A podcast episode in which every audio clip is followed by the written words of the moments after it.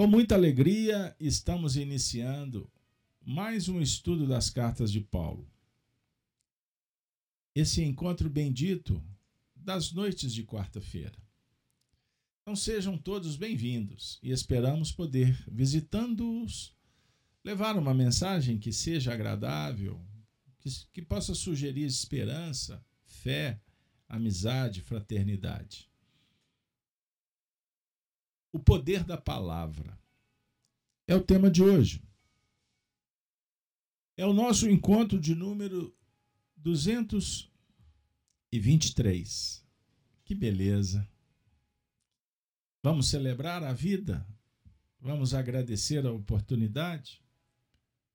Pois bem, nós vamos, minhas amigas, meus amigos, agradecer aos bons espíritos por essa escola que nos acolhe, filosófica, moral, espiritual, tendo como patrono o convertido de Damasco. Paulo de Tarso, integrante dessa, da equipe do Espírito de Verdade, que inclusive tutelou, orientou Allan Kardec na codificação espírita.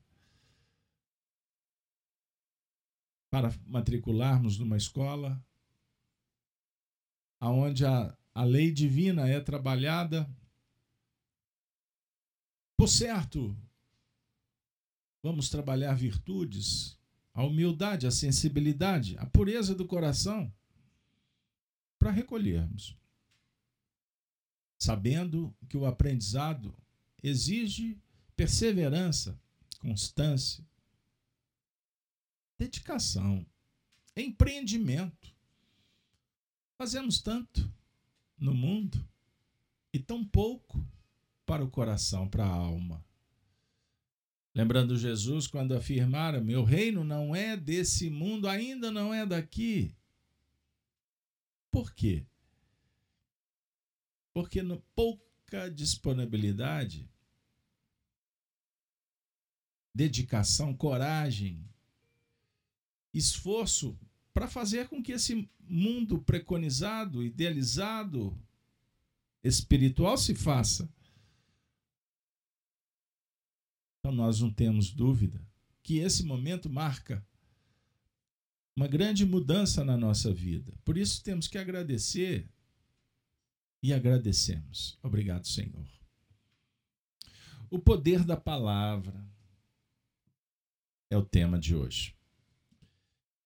Vocês que estão chegando a primeira vez, lembro sempre que nós temos uma playlist Estudo das Cartas de Paulo no canal Gênese e no canal da Rede Amigo Espírita.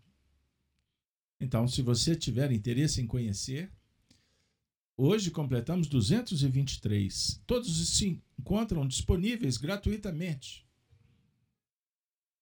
No último encontro, nós trabalhamos o poder da palavra. Estão lembrados? O poder da palavra. É verdade. E hoje, qual é o nosso tema? A palavra e a profecia.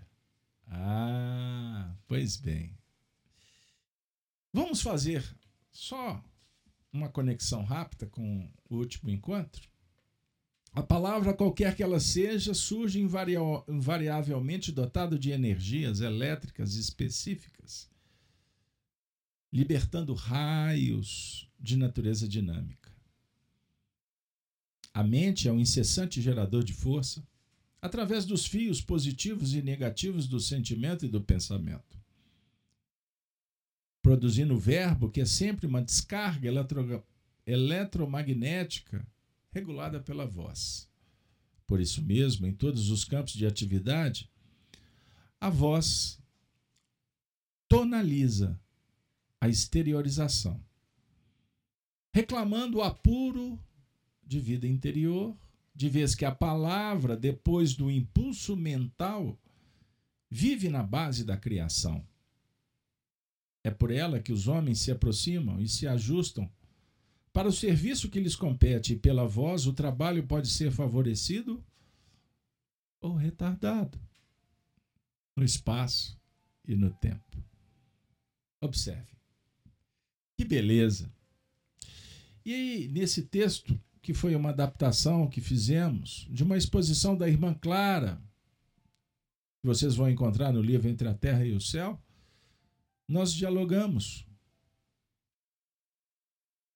desenvolvemos conteúdos para compreender o fenômeno da vida através da manifestação, a palavra. André Luiz, na sua obra, nos revela um aspecto importante da evolução. Quando a palavra foi pronunciada pelo homem primitivo, ali foi possível estabelecer a ideia, no seu sentido, de auxiliar na estruturação de uma mente, da mente humana. Então, quando nós pensamos e pronunciamos, usamos da palavra, nós estamos fixando, nós estamos construindo a nossa morada espiritual. Então, falar faz bem. Olha que beleza. E o verbo é sempre uma descarga eletromagnética regulada pela voz. Então, o verbo, como descarga, é regulado pela voz, no sentido da adequação, mas é fixação do aprendizado. Por isso, não basta pensar, temos que agir. Eis a religião espiritual. Eis a edificação eterna. Fé sem obras é morta. Começa pela palavra. Perceberam? Pois bem, mas nós vamos hoje abrir um outro ângulo. Então, para isso, nós vamos dar prosseguimento no nosso estudo das cartas de Paulo. Estamos trabalhando primeira carta, Coríntios, capítulo 14, item 22, que tem como tema o dom da profecia superior ao das línguas. Então, nós estamos há muito tempo, são várias semanas, dialogando com estes versículos. E hoje nós vamos trabalhar a partir do versículo vigésimo. Vou voltar um pouquinho. Vamos lá? O texto diz assim: Irmãos, irmãos que estão estudando as cartas de Paulo, não sejais meninos no entendimento, mas sede meninos na malícia, e adultos no entendimento. Está escrito na lei, por gente de outras línguas e por outros lábios, falarei a este povo e ainda assim me não ouvirão, diz o Senhor. De sorte que as línguas são um sinal, não para os fiéis, mas para os infiéis. E a profecia não é sinal para os infiéis, mas para os fiéis. Vamos ficar por aqui. Ah, Carlos Alberto, eu me sinto tão envolvida nesses estudos da, das cartas de Paulo. Pois é, minha amiga, meu amigo, eu também. Pois nós somos chamados não só para mergulhar nos territórios da lei divina, que está esculpida na nossa consciência, dialogando conosco todos os momentos em que a vida favorece. Mas também somos convidados para nos relacionarmos com mentores, com benfeitores, com profetas, com representantes do alto. Paulo de Tarso nos acolhe. Seus textos são sagrados. É uma doutrina que esquadrinha a proposta do Cristo. Ela está plenamente conectada. E conectar com boas ideias significa boas notícias, qualidade de vida. Mesmo que seja por um átimo de tempo, nos sentimos bem, felizes, acolhidos, inspirados.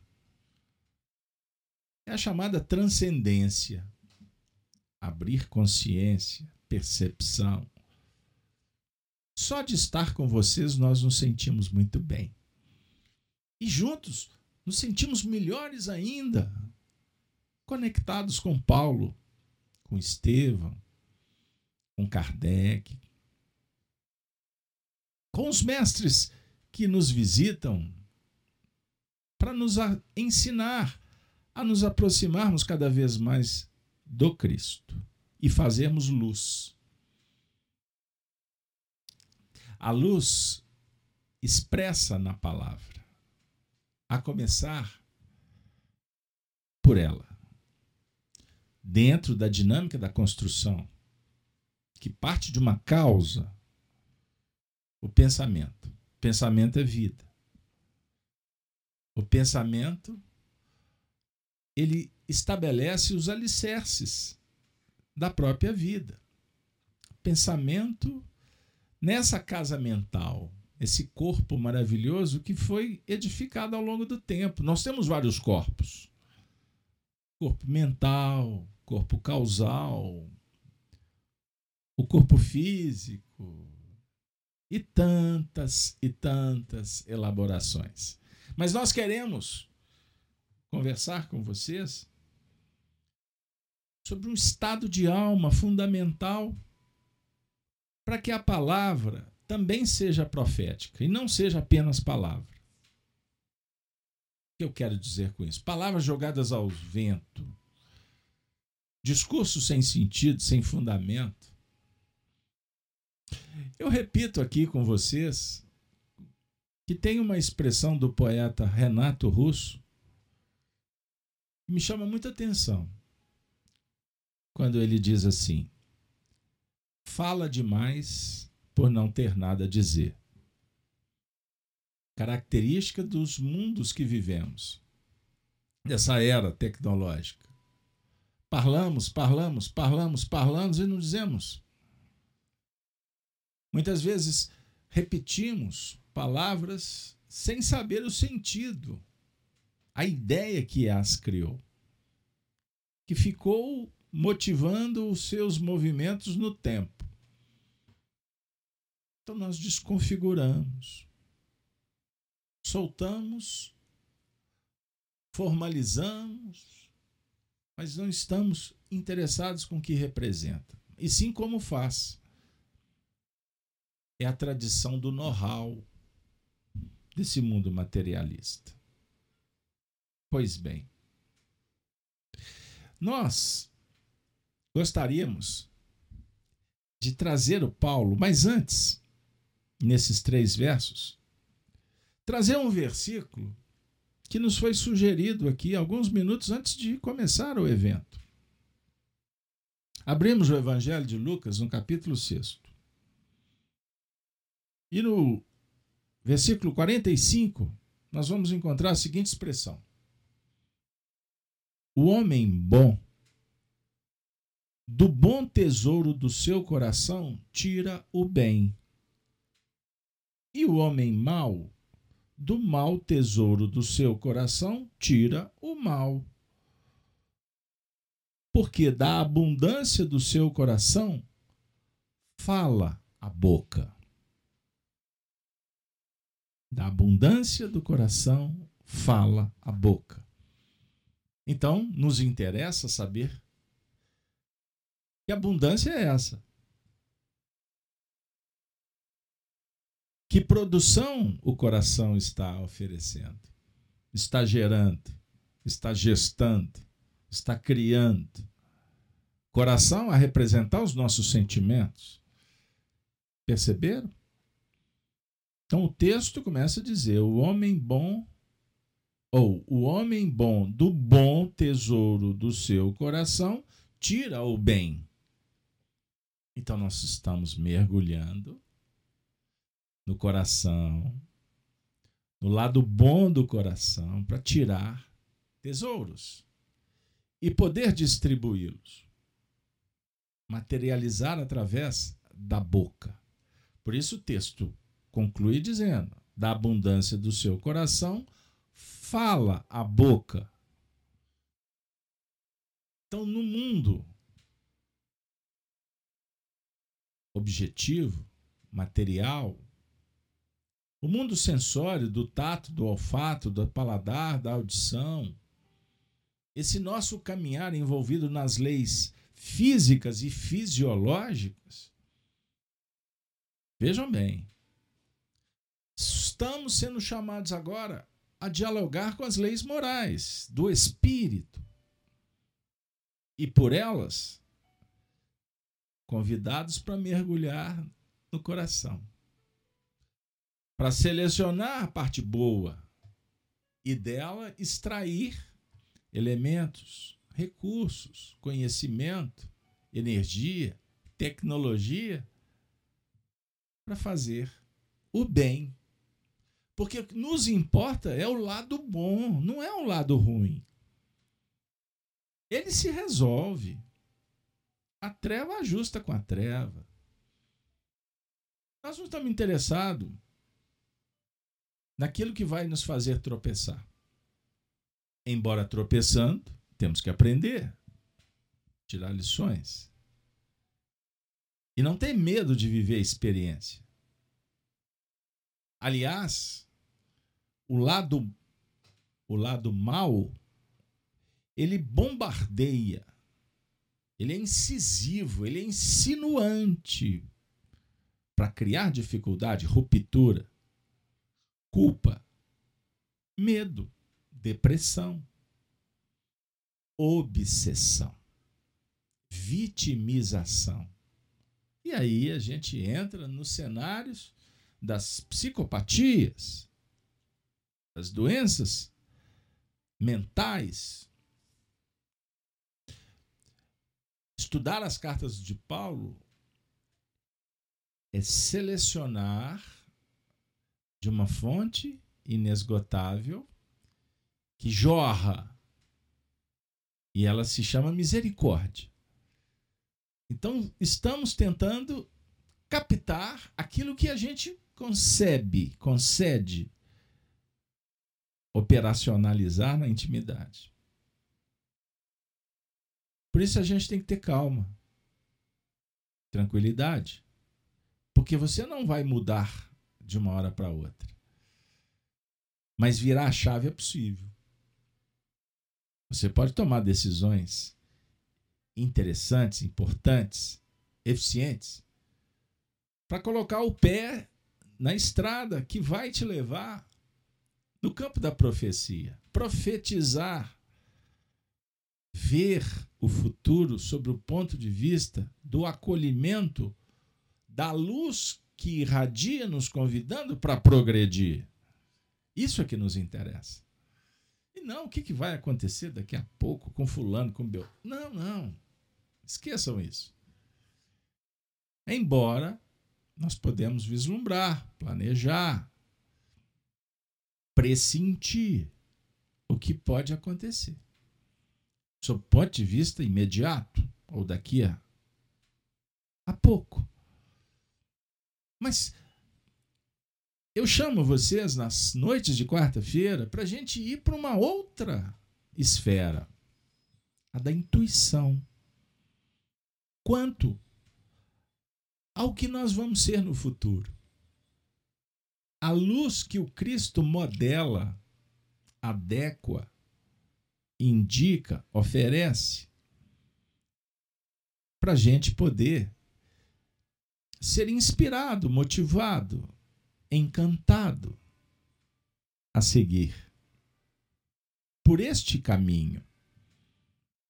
Então ele diz assim: sede perfeitos, como perfeito é vosso Pai celestial. Que Pai é esse? O Deus que criou o universo? Essa força interior? E a gente sabe que existe, mas não nos interessamos em fazer que aconteça, que verbalize, que materialize. Essa força está dentro de você. Você é capaz de mudar o mundo.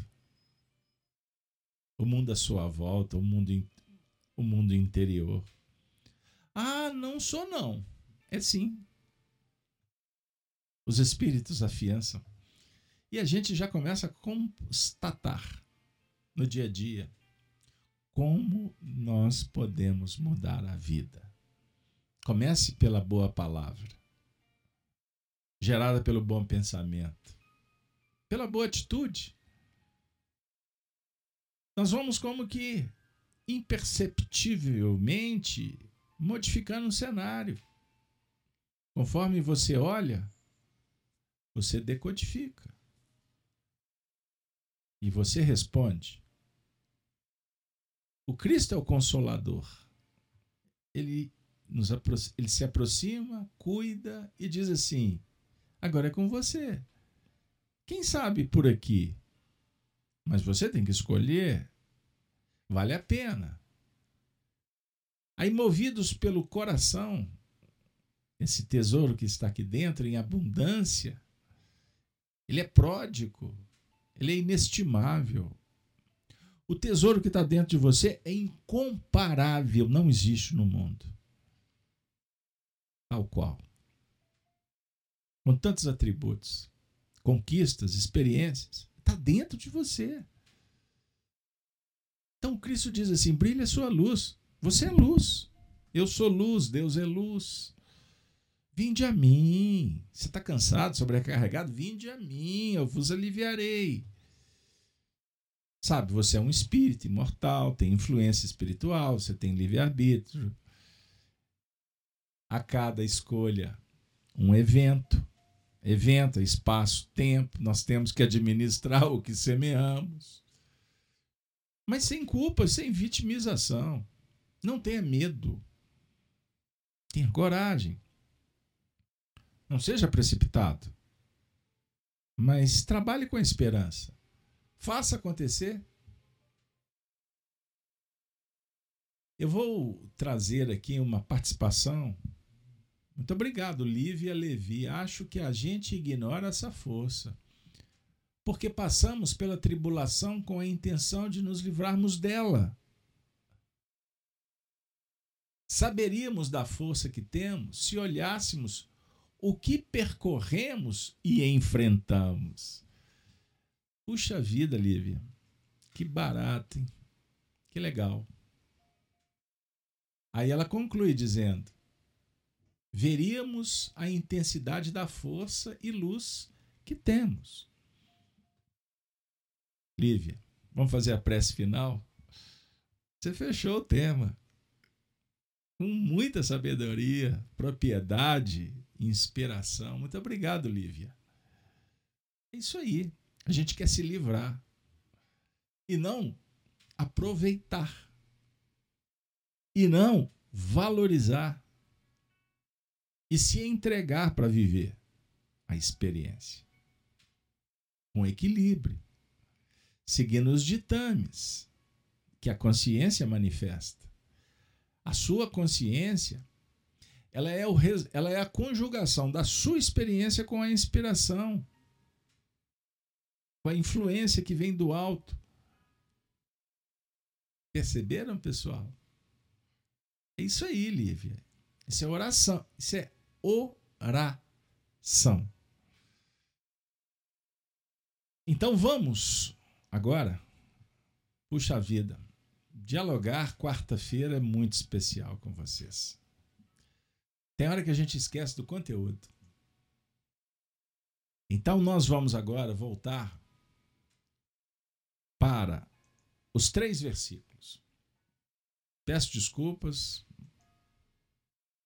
Irmãos, não sejais meninos no entendimento.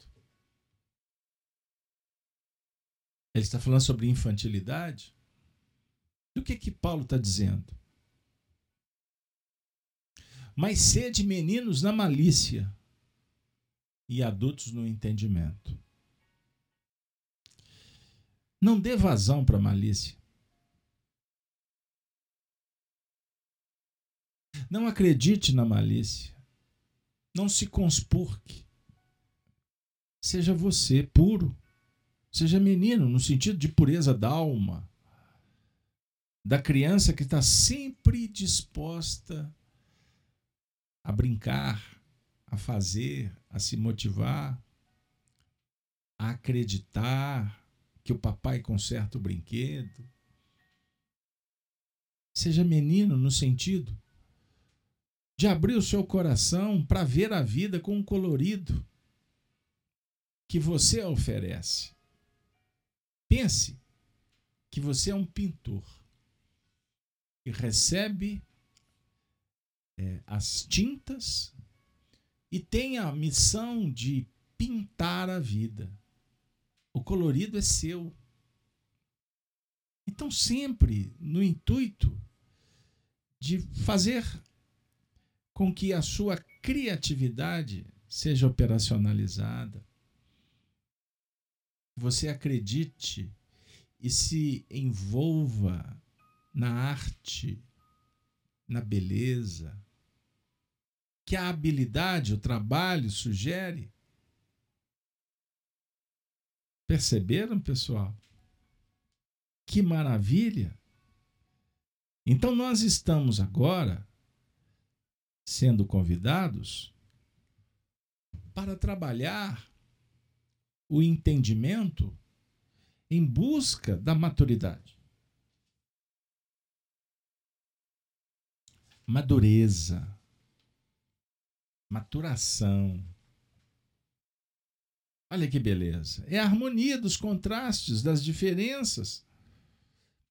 A consciência que se desperta exatamente na lei da dualidade. Dia, noite, macho e fêmea.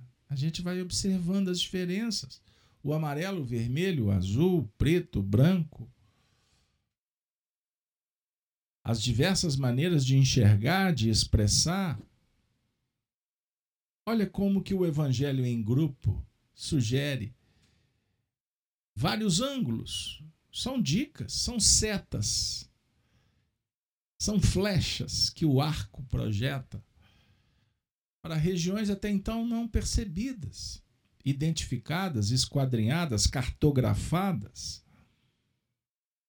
Então a gente abre o coração, porque nos colocamos como meninos. Não foi a prece inicial? Senhor, nos inspire. Senhor, nos abençoe. Senhor, nos dê o livro. Senhor, nos ajude a abrir o livro. Senhor, me mostre outro ângulo. Será que é por aí? Pedi e obtereis, buscai e acharei, batei e abri-se-vos-á. Você está abrindo a sua consciência e a resposta vem.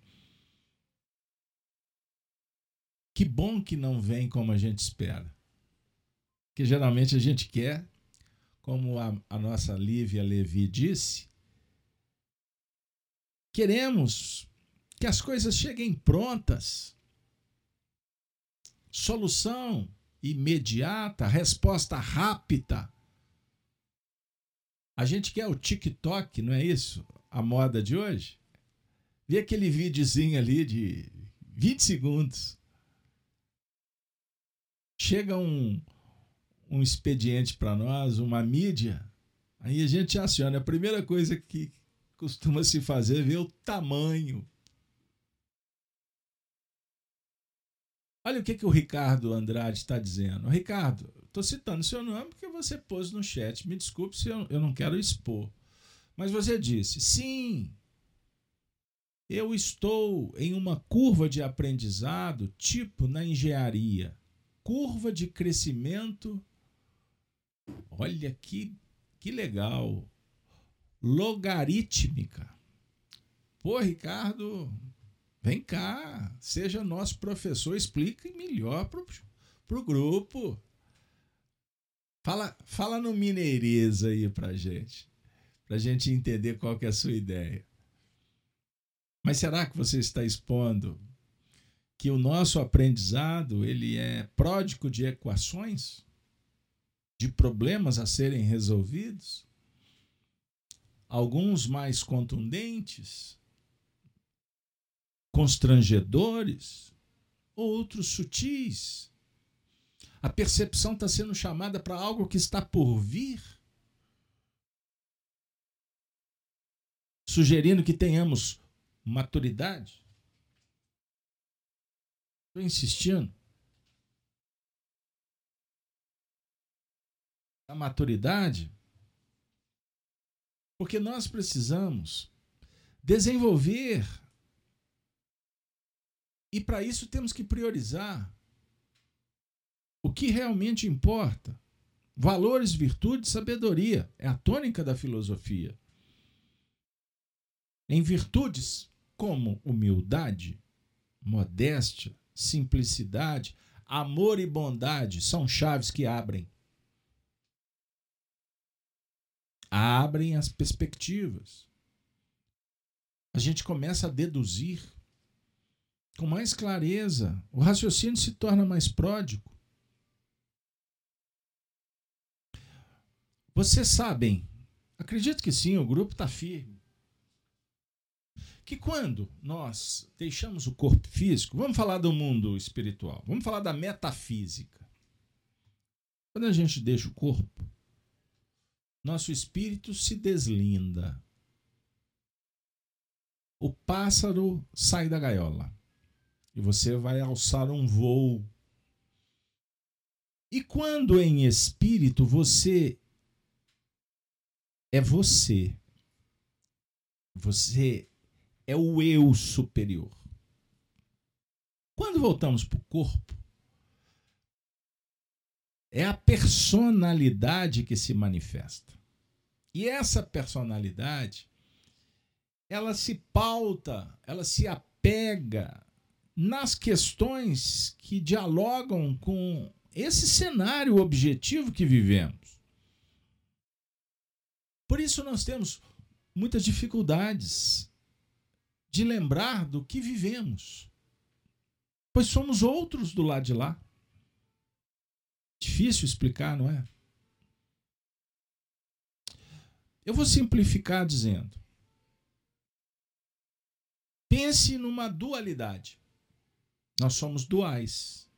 Vivemos debaixo desta circunstância, dos contrastes que nos auxiliam no despertar da consciência. Por isso é que quando no espírito ou em espírito, quando chega o momento de voltar para o corpo, a gente teme. Nós temos dificuldades. Ai, meu Deus, eu tenho que lembrar de tudo isso que eu estou vivendo aqui. Só que quando a gente volta para o corpo, nós temos um grande impedimento que é o próprio corpo. A gente vai usar uma roupa pesada. É o escafandro, simbolizando a fala de André Luiz.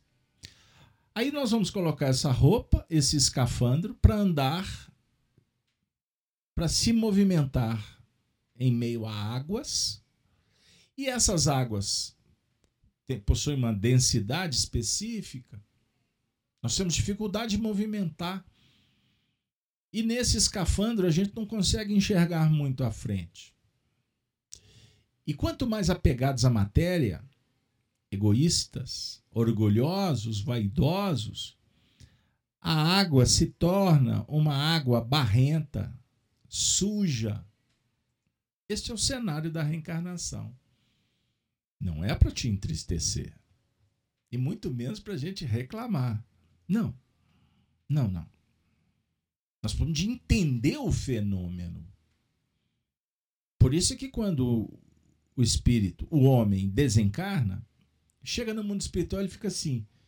Na maioria das vezes, dentro desse momento espiritual, configurando o estágio evolutivo da humanidade. A maioria chega do lado de lá assim, meu Deus. Chutei para cima a oportunidade. Olha o que, que eu fiz. Aí ele vai identificar que abandonou a família, que destruiu o corpo, que perdeu oportunidades, que se interessou muito mais com o que não interessa, o espírito imortal, achando que essa história de virtude, de desenvolvimento moral é papo moralista de religiosos. Porque a religião, afinal de contas, olha o que ela fez. Esse é o discurso materialista, cético, que se estabeleceu nas universidades, na sociedade. Então, pegamos uma pedra e atiramos nas instituições, na história. Perceberam? Eu dialogava com um, um, um companheiro mais, bem mais jovem do que eu, com seus 16, 17 anos, e ele disse assim: Veja o que a igreja fez com a mensagem de Jesus. Olha os sacerdotes, Inquisição, cruzada. Eu fui observando, quase dizendo: vai que eu estou te vendo, vai, porque o discurso era destruidor. Depois, quando o fôlego acabou, eu falei assim: vem cá, vem comigo. Aí eu fiz uma visita. Levei esse companheiro numa igreja aqui em Belo Horizonte. Uma igreja que eu gosto bastante. Fica numa região assim muito legal, arborizada, enfim. Assim, tu vai entrar aqui comigo. E essa e essa pessoa eu disse assim: nós não vamos entrar aqui como espíritas. Nós vamos entrar aqui como observadores. Entramos. A pessoa se assustou. Porque eu entrei e eu estava próximo de pessoas que estavam ajoelhadas. Eu me sentei. Ela olhou para mim: Você não vai se ajoelhar? Eu disse: Por que, que eu vou me ajoelhar? Não, porque todo mundo está ajoelhado. Eu disse: Não, mas aqui não tem uma placa. É obrigado a ajoelhar. Mas você não vai ajoelhar? Eu falei assim: Não, eu já estou ajoelhado. Por isso que eu te convidei para vir aqui e me ajoelho diante de uma história que foi construída por aqueles que edificaram essa igreja. Os sacerdotes que aqui passaram é uma igreja tradicional da minha cidade. E por sinal tem o mais belo horizonte. Já dei a dica, né? Bairrista, hein? Tô brincando com vocês. Aí depois eu vi que essa pessoa, num determinado momento, fechou os olhos, naturalmente estava orando. Pensei eu, porque não necessariamente fecha-se os olhos para orar. Aliás, alguns dizem assim: vamos orar, fecha os olhos. Isso não diz muita coisa. E tem pessoas que precisam de fechar os olhos para orar. Será que eu estou sugestionando para uma prática para que um monte de gente feche os olhos e continue pensando o que, que vai acontecer depois da prece? Ou o que, que eu posso pedir para. Pois bem. Mas terminamos, eu fiz a minha prece, saímos do ambiente. Perguntei: o que, que você sentiu? Nossa, senti um bem-estar. Aí eu disse: eu também. Que mais? Aí eu fiz uma prece, pedi para isso, para aquilo, para Fulano, para Beltrano e etc. Ele falou assim: olha, que bom. O que, que você pode tirar de lição da nossa visita à igreja? Ah, que a gente tem que cuidar da espiritualidade. Eu falei assim: talvez a, a coisa mais importante que você falou até agora. Ah, então a gente tem que voltar mais à igreja. Eu falei assim: não necessariamente. A não ser que você precise. Ou que você goste de vir. Mas se você vier à igreja com o objetivo de cuidar da espiritualidade, Será que você deixará de fazer isso quando não estiver na igreja? Ou você está criando uma dependência de fazê-lo quando está dentro da igreja? Conversar com você é difícil em casa aberta. Eu falei assim: não, não, não, não. Não, não. Eu quero dizer para você que eu já fui padre, eu já frequentei igreja, nesta encarnação também, muitas vezes. Gosto muito quando aqui venho. Você não sabe, mas quando entramos no templo, nós somos recebidos pelo sacerdote responsável por esse templo, no mundo espiritual. Você não viu, possivelmente. Ele me abraçou, dizendo: Que bom que você veio. E quando nós nos despedimos, eu agradeci o acolhimento espiritual do sacerdote e de todos que faziam parte da equipe. A definir que o mundo espiritual está em toda parte, na igreja, nos ambientes, nas escolas. Aqui agora nós estamos frequentando uma região espiritual, ou vocês pensam que vocês estão ouvindo Casa Alberto? Eu estou aqui. Olha, cópia cola do que eu estou ouvindo, estou tentando reproduzir. Não tenho valor, não tenho crédito por isso. Eu estou tentando incorporar esse conteúdo. Então eu estou chamando vocês para pensarmos diferente. Esse é meu papel. Facilitar para que sejamos adultos e não olhar para a vida com os olhos de crianças que acreditam na fantasia. Aí é o outro lado da criança. Então, seja criança, seja menino na pureza da alma, mas nós não podemos ser mais ingênuos. Acreditar em tudo. Entrar em qualquer lugar, como se ali fosse sempre encontrar coisas boas. Nós precisamos de aprender a selecionar para pensar diferente, fazer diferente, se posicionar diante da vida. Chegou a hora que a palavra ela tem que ser efetiva. Ela tem que ser transformadora. É isso que Paulo está dizendo. Está escrito na lei a fiança, Paulo. Por gente de outras línguas e por outros lábios falarei a esse povo, e ainda assim me não ouvirão. Está escrito. A palavra pronunciada não será absorvida. Se ela não for bem aplicada, se ela não representar o que vem do coração, porque a palavra vai com o vento, o exemplo arrasta. Já ouviram isso em algum lugar? Já receberam hashtag WhatsApp? Livro de alta ajuda? Qual que não vai dizer que o exemplo arrasta? Jesus, não, não, não, Jesus não falou que o exemplo arrasta. Espera aí. Vamos ser literais, então vamos respeitar as tradições. Mas ele queria dizer isto. Por certo. Compreenderam? A narrativa não pode ser adaptada ao meu interesse. Não. Fato é fato. Não se contesta um fato. Narrativas podem modificar os fatos. É o que acontece no mundo atual. Com a palavra que a gente coloca na boca, uma palavra tem muitos sentidos. Existe a palavra histórica que reflete um pensamento que a criou, e essa mesma palavra vai sendo alterada de acordo com a superficialidade,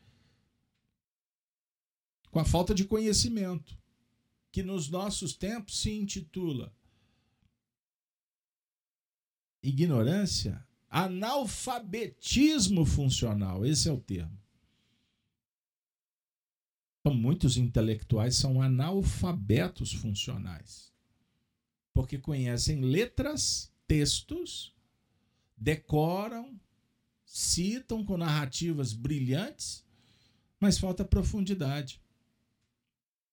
falta-lhes autoridade moral.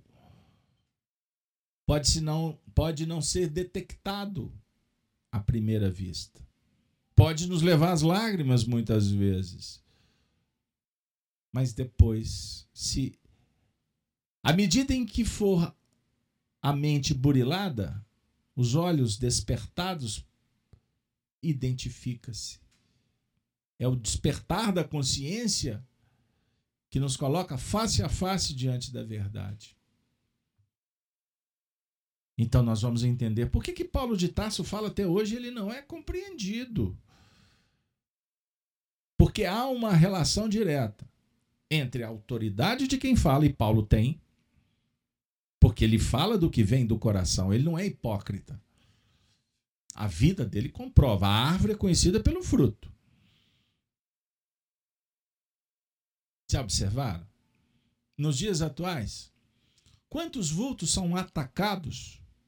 Aí, quando você vai ver a fonte que ataca, não tem um décimo de feitos que dialogam com a generosidade, com o gigantismo moral daqueles que estão sendo atacados. Os cães ladram, a caravana passa. Um ensinamento majestoso. Os cães ficam esquecidos e a caravana passa. Os que atacam são campeões de invejas, despeitos e não se comprometem no fazer. Observem que as almas gigantes em nível moral não atacam, fazem. Não saem pelo mundo para brigar, para causar intolerância. Fazem o bem. Anônimos ou conhecidos praticam o bem e o bem permanece.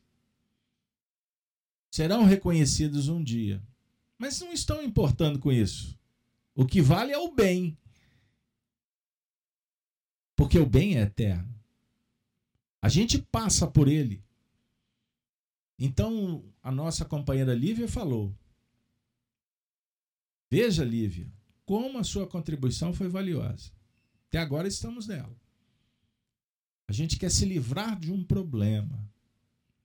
Quando a gente aproveita a oportunidade e transforma-se intimamente aproveitando o ensejo, significa que livrar, fugir, é atestado de incompetência, é ausência de inteligência. Nós temos que crescer juntos. E o bem, ele fica para sempre. É a marca que vamos levar. Ele se torna sagrado. Sagrado, afirma o filósofo, é uma função que dá sentido. Quer que repete? Sagrado é uma função que dá sentido e direção completo Carlos Alberto. Sentido e direção. Observem que são duas coisas diferentes. Direção aponta. Sentido é o existir, é a essência, é o espírito. Precisamos de conjugar para resolver as equações. Por isso, minha amiga, meu amigo, o tema, observe que três versículos nos colocam em situações complexas, de sorte que as línguas são um sinal. Não para os fiéis, mas para os infiéis. E a profecia não é senão para os infiéis, mas para os fiéis. Podemos dizer dentro do contexto do nosso encontro de hoje. Que a palavra é um sinal que indica, siga, pare, diminua, é um sinal que nos convida para olhar adiante.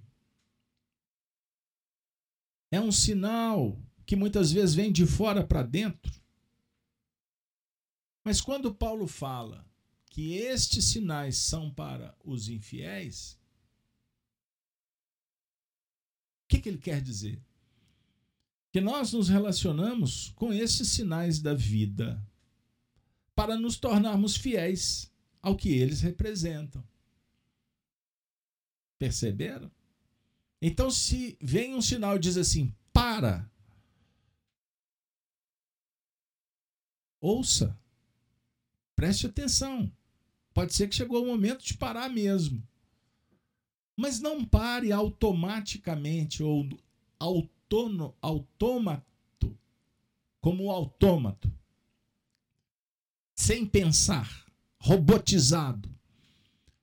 Pare refletindo. Por que, que eu estou parando? Por que, que eu estou seguindo? Por que, que eu estou diminuindo? Aí você vai começar a observar que no universo tudo conspira para o seu progresso. Progresso intelectual, moral. Tudo sugere que você ame, que você faça luz. E aí você vai adquirindo maturidade. Você vai adquirindo uma capacidade maior de ser um instrumento das faixas que estão sintonizadas com esse progresso, com esse bem-estar, com esse estado de alma que todos nós ansiamos, todos nós necessitamos. O amor é alimento da alma. O amor pode se tornar a base da sua palavra e da sua capacidade de ver mais à frente. Palavra e profecia. Tudo isso se transforma, portanto, na ação num alimento verbal. Eu gostaria de trazer uma reflexão final do nosso professor Emmanuel, esperando que estas frases, esses ensinamentos, possa calar fundo na sua alma, que como a minha, preciso tanto de Jesus e de oportunidades para que a minha vida se qualifique. No livro Palavras de Vida Eterna, Emmanuel, na lição Alimento Verbal 87, diz assim, trazendo Tiago 3,17. Mas a sabedoria que vem do alto é primeiramente pura, depois pacífica, moderada, tratável, cheia de misericórdia e de bons frutos. Encontrarás a frase brilhante, repontando de toda parte. Empregam-na cientistas eméritos articulando as interpretações que lhes vêm à cabeça. Tomam-na filósofos variados para a exaltação dos princípios que esposam. Usam-na os sofistas de todas as procedências para expressarem as ideias que lhes são próprias. Apossam-se dela artistas diversos, colorindo as criações que lhes fluem da alma. Entretanto, é preciso recebê-la na pauta do discernimento justo. Há frases seguras e primorosas, ocultando imagens repelentes. Assim como tecidos de ouro e pérolas, escondendo o montouro ou monturo. Examina o campo que te fornece alimento verbal. Seja na escrita de mãos hábeis ou na fala de pessoas distintas. Assinala o que recolhes. A inspiração do alto nasce na fonte dos sentimentos puros. Busca a edificação da paz. Através do equilíbrio e da afabilidade para com todos. Manifesta-se no veículo da compreensão fraternal, exprimindo misericórdia, e produz bons frutos onde esteja. Não te enganes com discursos preciosos, muitas vezes desprovidos de qualquer sinal construtivo. É possível não consigas identificar de pronto as intenções de quem fala. Entretanto, podes observar os resultados positivos da ação de cada conversador. E pelos frutos que pendem na árvore da vida de cada um, sabes perfeitamente a escolha que te convém.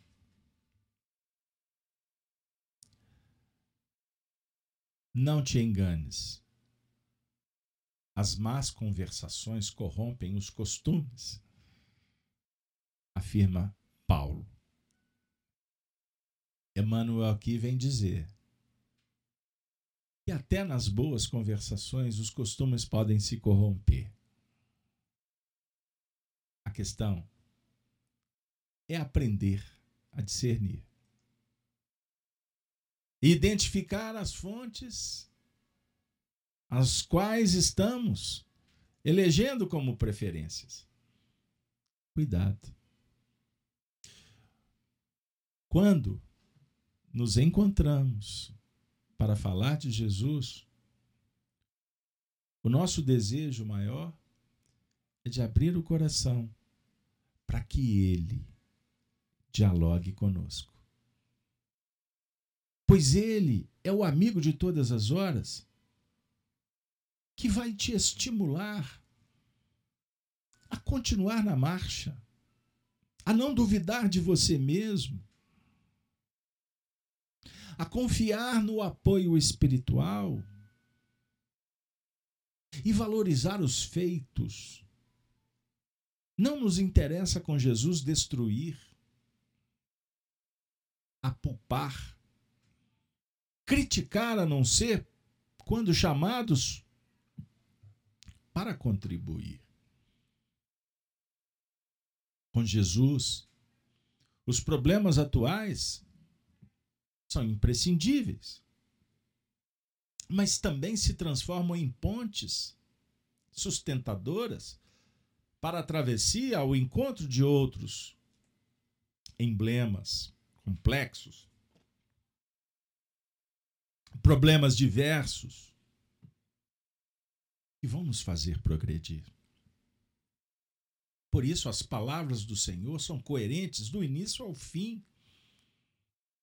O diálogo de Jesus com Moisés no passado e com Kardec no futuro sugere que nós nos sintamos como esses jornadeiros da eternidade, que somos filhos de Deus.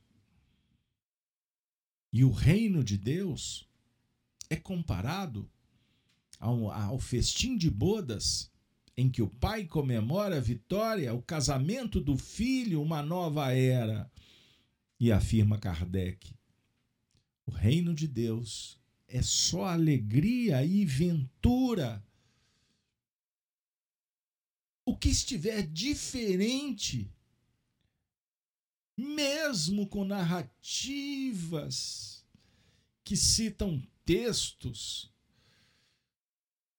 celebridades, mas que veladamente colocam um cavalo de Troia para destruir o que até então a duras penas foi edificado, como a fortaleza de Troia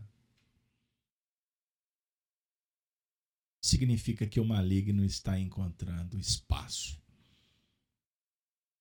E ele não pode ter mais. A partir das convicções, da certeza que vamos vencer. Cuidado, seja prudente. seja amigo, seja cuidadoso e que da sua boca possa pronunciar apenas as palavras que abundam do seu coração, que é bondoso, que é generoso, que é amigo, que é cuidadoso. Minha amiga, meu amigo. Cartas de Paulo é um diálogo que abre possibilidades e que acende luz no domínio dos nossos corações. Agradecemos de coração a presença de todos e na certeza de que o nosso estudo vai repercutir, vai continuar quando deixarmos o corpo físico, nós vamos nos despedir agora com a palavra dos cristãos dos primeiros tempos, quando diziam: Ave Cristo. Os que aspiram à glória de servir em teu nome, te glorificam e saúdam. Ave seja Cristo. E assim, nós desejamos que você tenha uma noite de paz. Convidando-os para estar conosco todas as manhãs no canal Gênesis, com o Gênesis no Lar, o Evangelho do Coração. E os amigos da Rede Amigo Espírita e também do canal Gênesis, estaremos de volta na próxima quinta-feira com o programa Chico Live Xavier. Um abraço, um beijo e aqui em Minas falamos um pedaço de queijo. Até a próxima, pessoal. Muito obrigado. Boa noite.